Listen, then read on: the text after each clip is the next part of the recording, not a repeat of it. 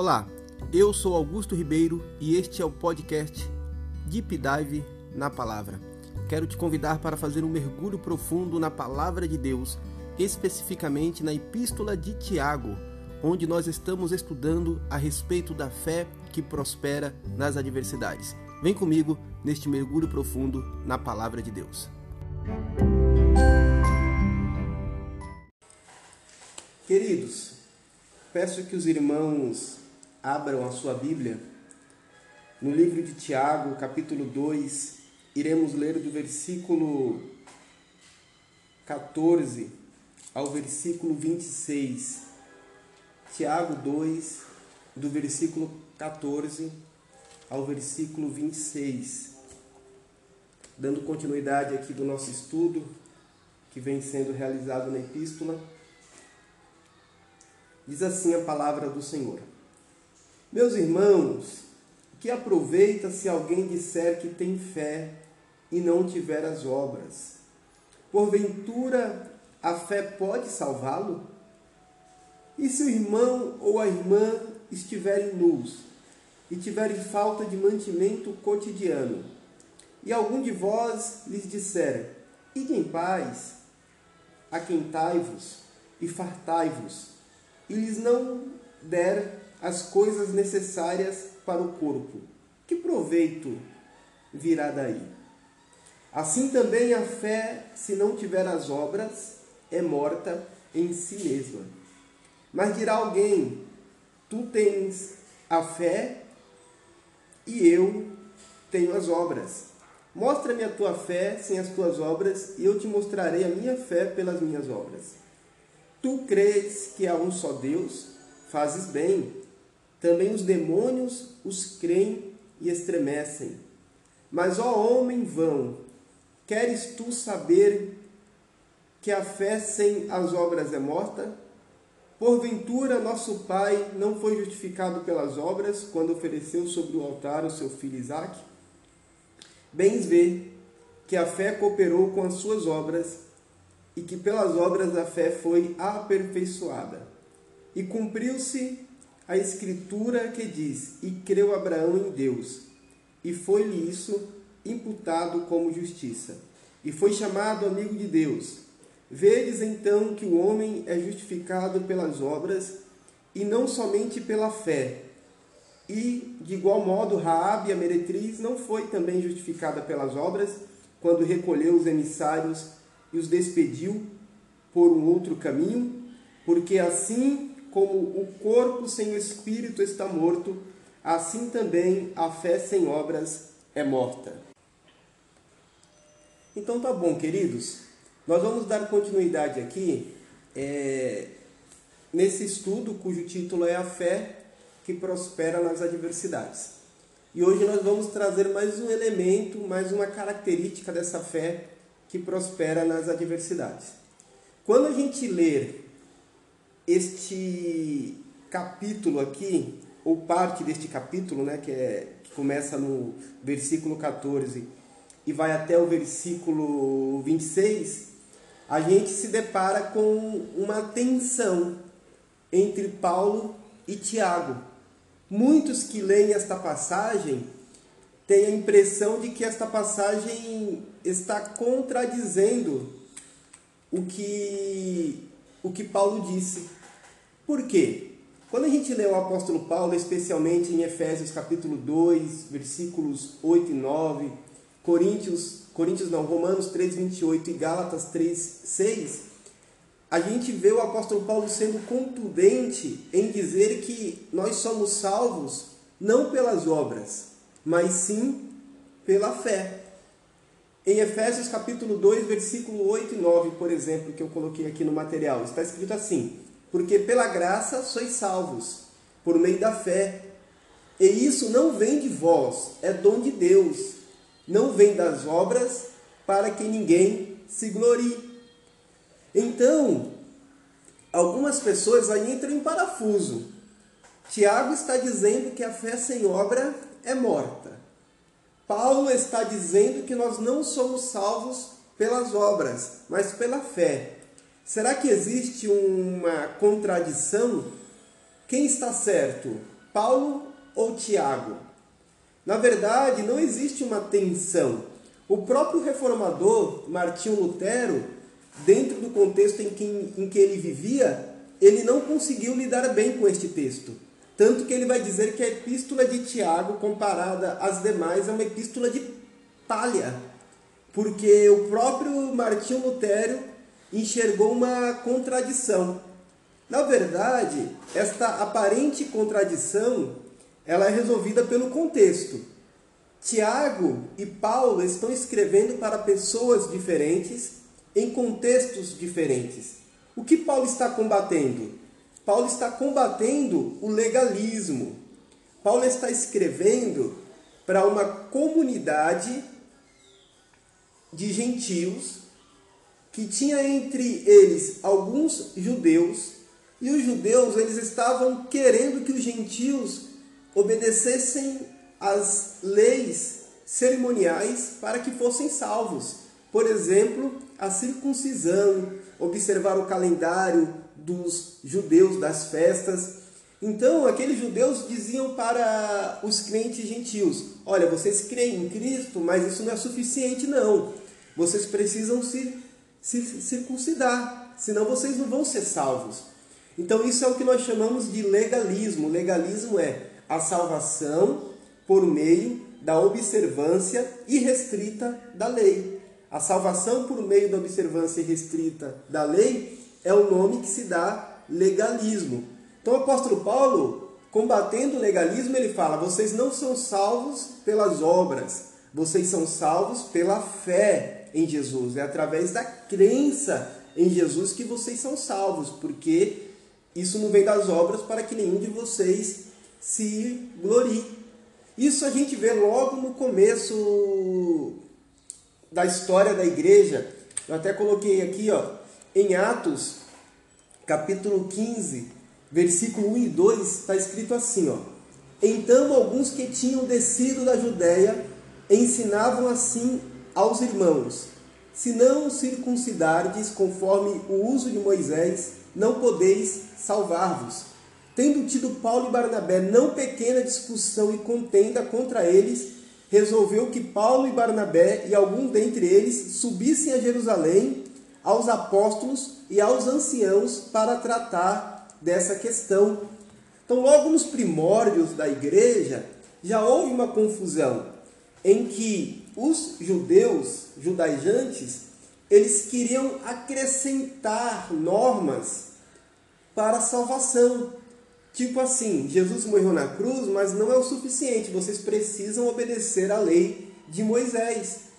E este versículo agora que eu li para os irmãos em Atos capítulo 15, versículo 1 e 2, aconteceu no contexto da igreja de Antioquia, que foi a primeira igreja gentílica.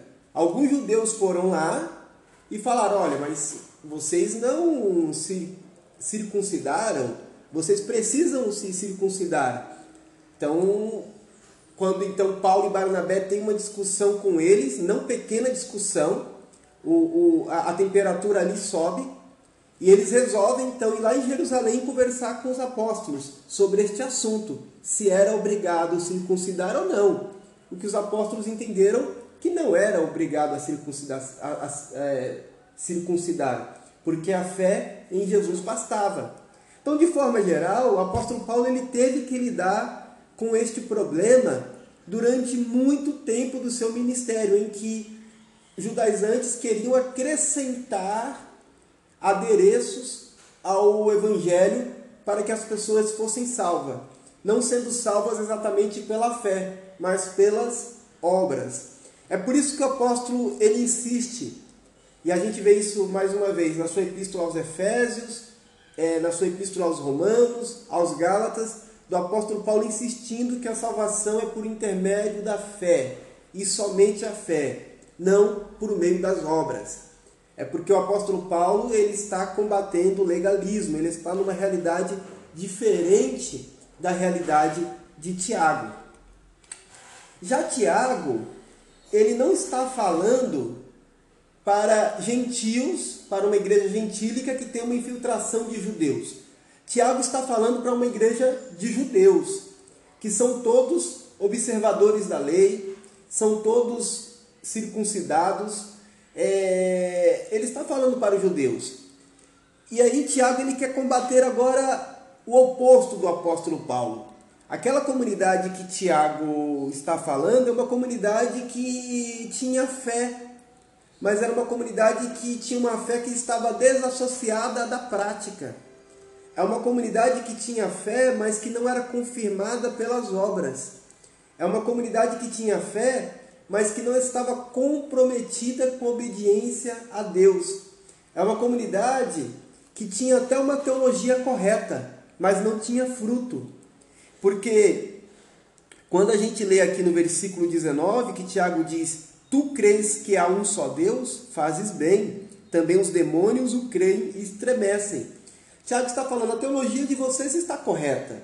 Porque crer em um só Deus naquela época era grande coisa, porque a gente está falando de uma época dominada pelo paganismo. Então a teologia deles era correta. A fé deles era uma fé que estava amparada na Bíblia.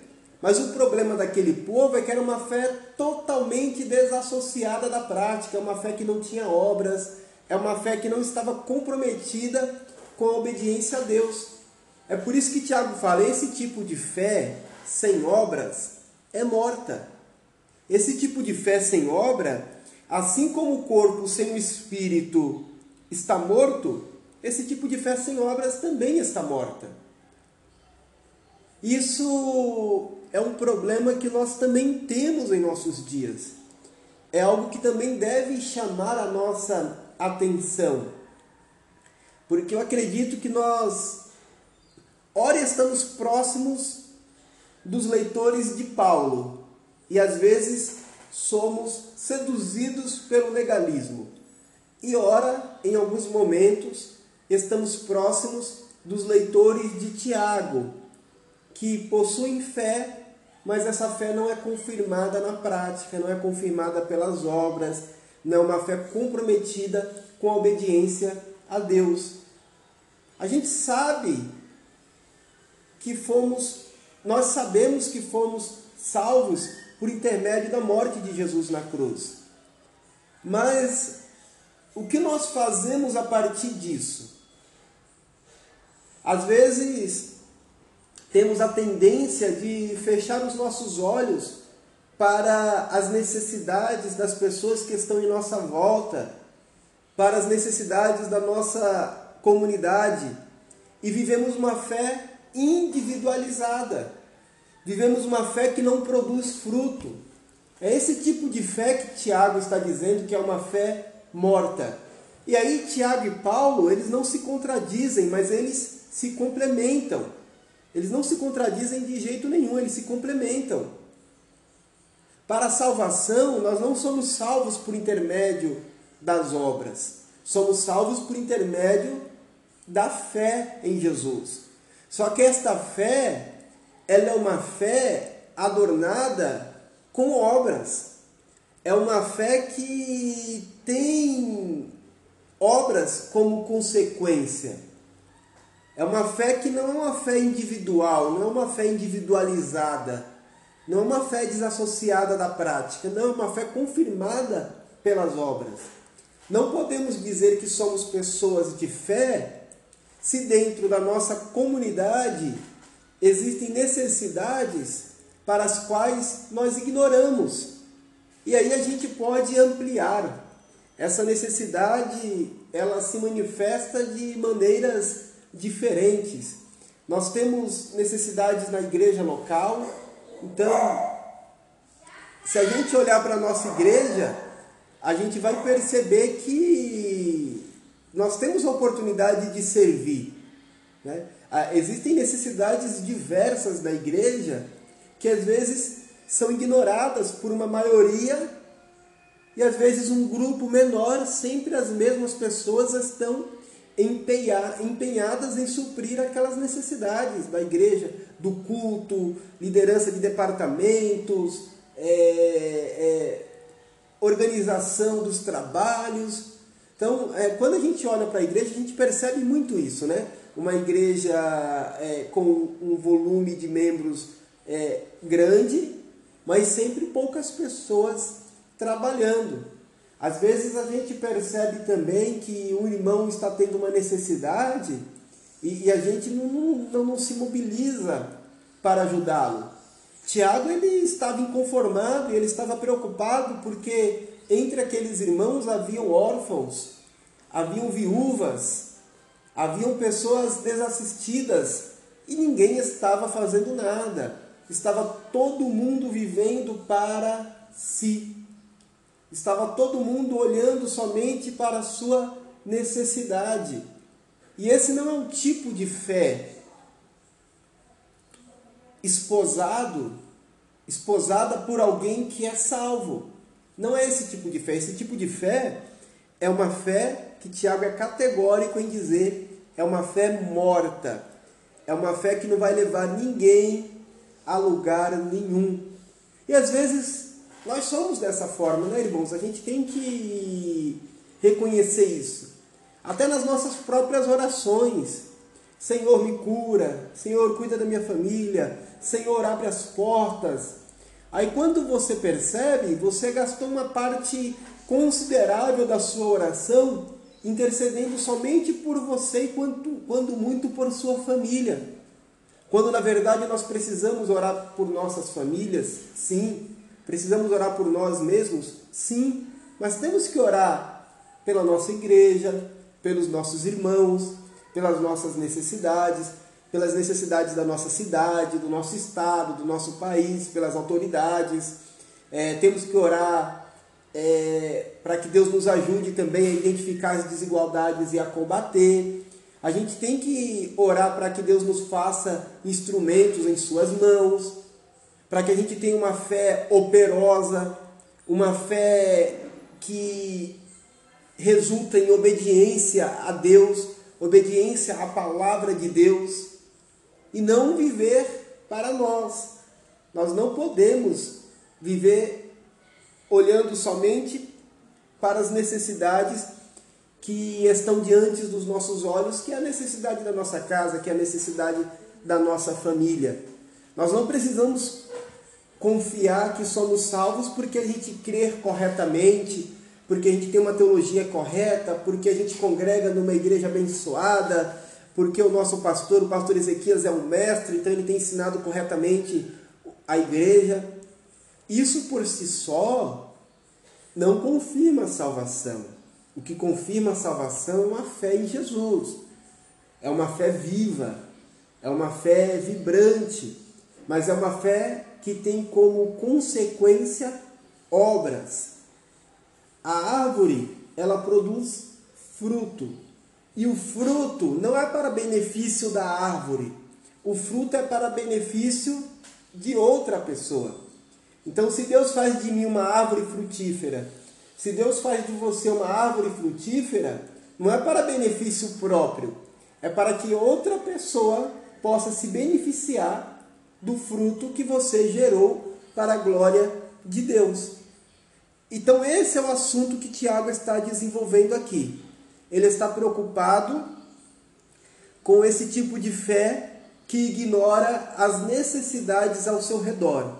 Ele está preocupado com esse tipo de fé que fecha os olhos para as necessidades da comunidade, para esse tipo de fé que vive somente para si, para esse tipo de fé que está desassociada das obras. Tiago ele está aqui agora incentivando os irmãos a uma fé operosa, uma fé comprometida com o próximo, uma fé comprometida com a comunidade a qual a igreja está inserida. E essa sempre foi a marca dos cristãos. Os cristãos sempre foram ativos, sempre foram dinâmicos, sempre se mobilizaram para ajudar o próximo. Mas quando eu olho agora para esta geração dos nossos dias, é, a gente está vivendo uma correria desenfreada, o mercado de trabalho é super competitivo, às vezes passando também por apertos dentro do nosso próprio lar, a gente tira o foco da das necessidades do nosso próximo e olhamos sempre para as nossas. E aí dessa forma a gente acaba por incorrer no mesmo erro que os irmãos aqui incorreram, que é ter uma fé que não servia ao próximo, uma fé morta. Eu já falei isso para os irmãos. Jesus Cristo ele fala que nós somos o sal da terra. E ele fala: se o sal perder o seu sabor, para mais nada presta, senão para ser lançado fora e ser pisado pelos homens. O sal que perde o seu sabor, ele é condenado à inutilidade e ele passa a ser pisado pelos homens. A igreja, o irmão, a irmã, a comunidade cristã que perde o seu sabor é condenada à inutilidade e não presta para mais nada senão para ser jogado fora e ser pisado pelos homens. E este não é o propósito de Deus. Ele quer que a gente dê sabor. Ele quer que a gente seja tempero na vida das pessoas. Ele quer que nós sejamos temperados. Nós temos utilidade para abençoar a nossa igreja, para abençoar a nossa família e para abençoar todos que estão em nossa, em nossa volta, em nosso redor. É só nós prestarmos atenção. Avançando aqui, eu gostaria de falar um pouquinho do Bonhoeffer. Quem foi Bonhoeffer? Né? Bonhoeffer ele foi um pastor alemão, um pastor alemão de fato, né? A gente tem a raça pastor alemão, mas ele foi um pastor da Alemanha. Ele nasceu em 4 de fevereiro de 1906 e ele faleceu no dia 9 de abril de 1945, 39 anos. Ele faleceu a mando do Hitler. Foi o Hitler que mandou enforcar Bonhoeffer, porque ele, ele liderava um movimento de resistência ao nazismo na Alemanha. Ele teve a oportunidade de se exilar nos Estados Unidos, mas ele preferiu continuar na Alemanha para lutar contra o nazismo. E isso custou a cabeça dele. Ele foi morto algumas semanas antes de acabar a Segunda Guerra Mundial. Algumas semanas antes, no dia 9 de abril de 1945. Ele era um homem crente. Tanto é que outro dia eu li um testemunho do médico que viu Bonhoeffer morrer. E esse médico disse algo incrível a respeito de Bonhoeffer. Veja o que ele disse. Naquela madrugada, por uma porta entreaberta, viu o pastor Bonhoeffer ajoelhado diante do seu Deus. A maneira submissa e confiante da oração daquele homem extraordinariamente simpático abalou-me profundamente. Antes da execução, ele ainda fez uma breve oração. Depois subiu para a forca com coragem e serenidade. A morte ocorreu em poucos segundos. Nos quase 50 anos de exercício da medicina, jamais vi um homem morrer em tal submissão a Deus. Bonhoeffer ele impressionou até mesmo o médico que o viu subir para a forca para morrer. Aquele homem ficou profundamente abalado com o testemunho de Bonhoeffer, né? em ver Bonhoeffer orar de forma confiante e de forma submissa a Deus. Bonhoeffer ele tinha um entendimento muito interessante a respeito dessa fé que deve ser acompanhada pelas obras. Tanto é que ele escreve um livro, este livro aqui eu não sei se os irmãos conseguem ver, chamado Discipulado. Neste livro ele fala a respeito de como que o cristão deve viver. São reflexões a partir do, do Evangelho, são reflexões preciosas. E neste livro ele, ele faz uma distinção entre aquilo que ele chama de graça barata e aquilo que ele chama de graça preciosa. E a fé sem obras é uma fé que acredita numa graça barata. A fé com obras, acompanhada pelas obras, que na verdade não é que a fé é acompanhada pelas obras, é que a fé verdadeira ela tem a obra como sua consequência. É o que nós podemos chamar de graça preciosa. Bonhoeffer fala que a graça barata é a graça como resto de estoque, perdão barateado, consolo barateado, sacramento barateado. É a graça como riqueza inesgotável da igreja. Graça que mãos levianas gastam sem vacilo nem limite. Graça sem preço. Graça sem custo. Isso que ele fala é muito é, é muito importante, não é? Porque às vezes a gente trata o perdão barateado, como se não tivesse custo, né? O consolo como se não tivesse custo. O sacramento, que é uma referência ao batismo e à ceia, como se aquilo não significasse nada.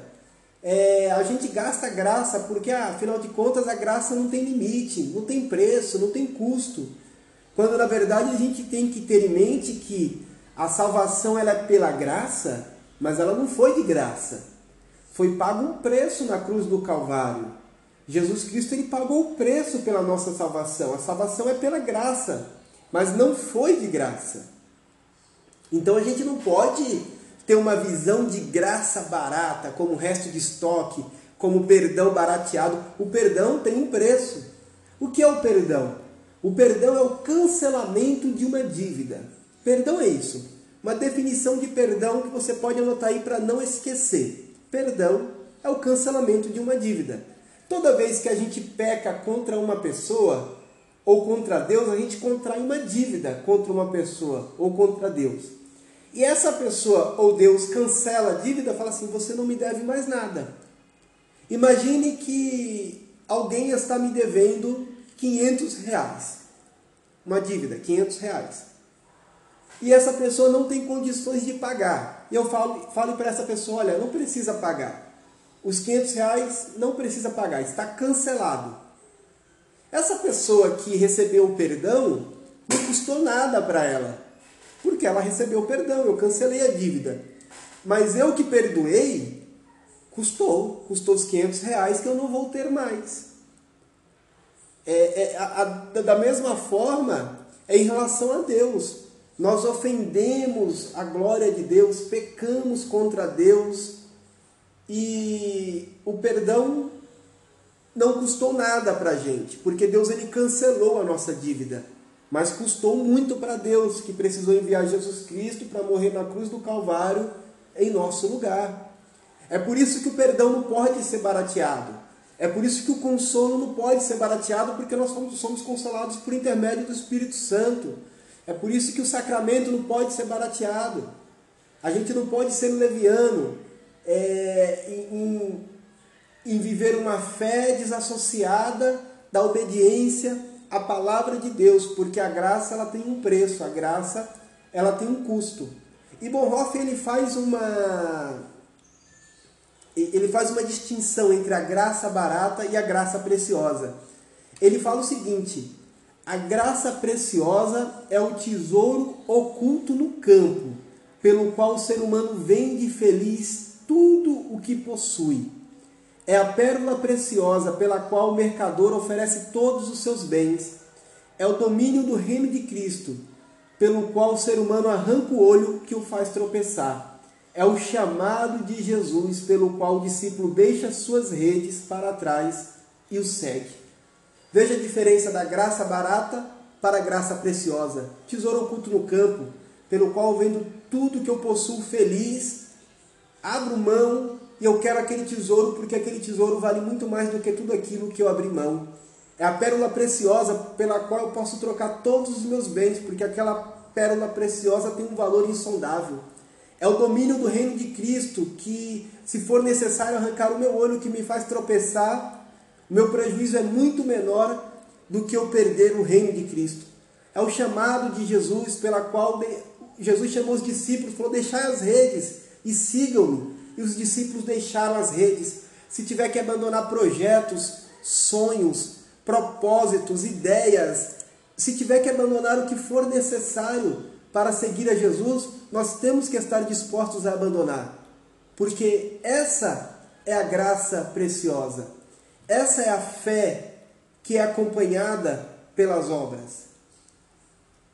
Nesta noite, a reflexão que eu quero com os irmãos fazer é que tipo de fé nós temos vivido. Uma fé morta ou uma fé viva? Que tipo de graça nós temos experimentado? Uma graça barata ou uma graça preciosa? Que nós possamos buscar em Deus graça, capacitação. O Espírito Santo está aí para isso, para que a gente viva uma fé preciosa, para que a gente viva uma fé adornada com obras, porque a fé sem obras ela é uma fé morta. O sal que perde o seu sabor é condenado à inutilidade. Mas a graça preciosa é uma graça que transforma as nossas vidas e transforma também a vida das pessoas que estão em nossa volta. É uma graça que chama a atenção das pessoas. É uma graça que provoca espanto nas pessoas que estão ao nosso redor. Que nós possamos viver esta fé, que nós possamos experimentar esta graça. E eu tenho certeza que você vai ser abençoado, você vai ser abençoada, você vai ser feliz, vai ficar satisfeito, vai experimentar o amor de Deus de uma forma que você nunca experimentou, vai experimentar os dons de Deus de forma abundante na sua vida e vai causar um impacto positivo tremendo na vida das pessoas que estão em sua volta, que vão olhar para você e vão falar: está ali um homem de Deus, está ali uma mulher de Deus. Por conta do impacto que a sua vida vai causar na vida das pessoas que estão em sua volta.